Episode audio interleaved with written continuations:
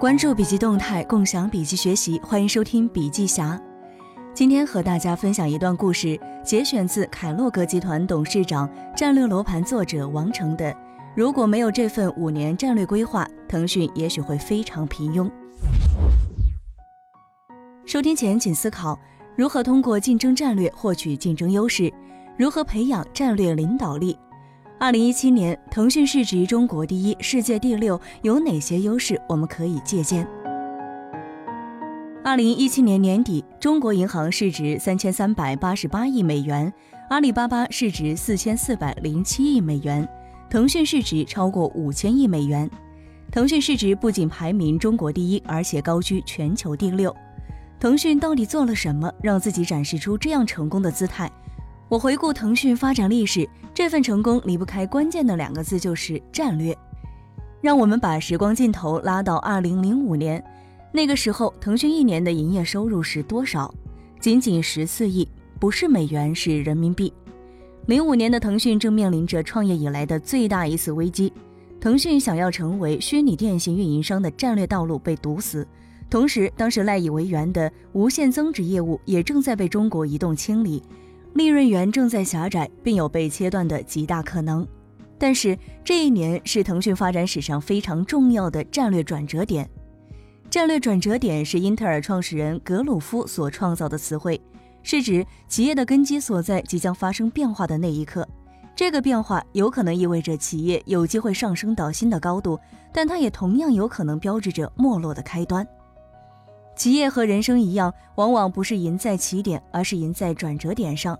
很遗憾，很多企业没有赢在转折点，是因为他们无法穿越战略旅程中的死亡之谷。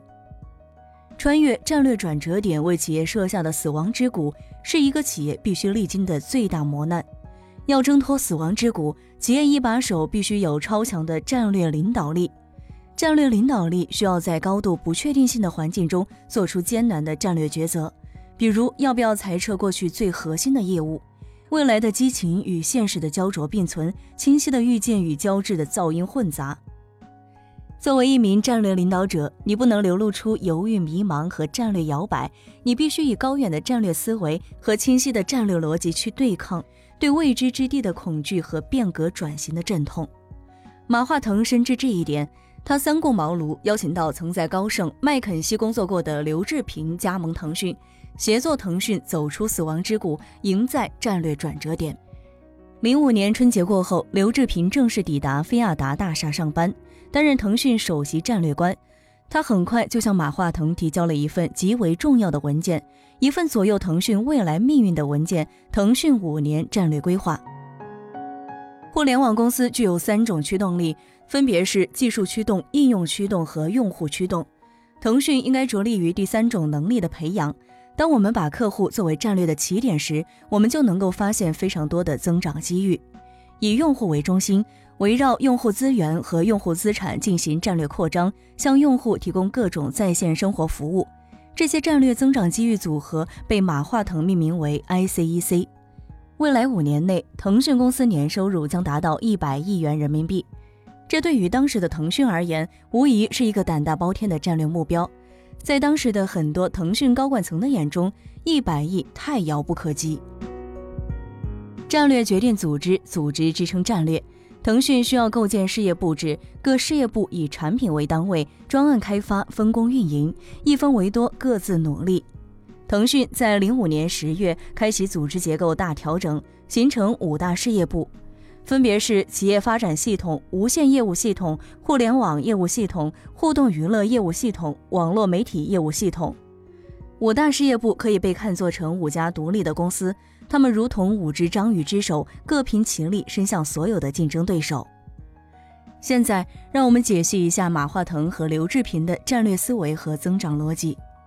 马化腾和其首席战略官的战略思维，并不满足做一个小池塘的大鱼。他们为了增长，开始寻找并重新定义大池塘及新的增长空间。如何重新定义大池塘？腾讯的战略逻辑就是从现有客户的资源出发，为他们提供新需求。刚开始，马化腾的战略抉择有一定程度的被动性，因为他的虚拟电信运营商道路被中国移动堵死。同时，现有小池塘，也就是无限增值业务，也正在被清理，利润区日益干涸。在首席战略官刘志平的启示下，马化腾开始从战略被动转向战略主动。据刘志平的回忆，当时马化腾对很多战略概念并不是非常的熟悉，但是他有很好的感悟力，能举一反三，直接到达问题的核心。在他和刘志平无数次坐而论道之后，他俩达成的共识是。腾讯唯一的核心能力是掌握了人际关系网络，由此出发，向用户提供各种在线生活服务是一条走得通的战略道路。马化腾和刘志平的战略思维并不是柱形思维，而是典型的饼形思维。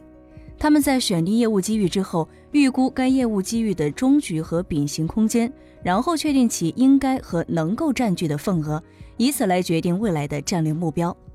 后来的事实是，腾讯一百亿的战略目标实在是太保守。尽管在当时，很多高管层都认为这个战略目标太激进，腾讯提前一年完成了首席战略官刘志平定下的战略目标。零九年，腾讯公司全年收入突破一百二十四亿；一零年，腾讯公司总收入为人民币一百九十六亿，加倍完成了零五年定下的战略目标。想知道更多有关企业战略的知识，可以阅读全文。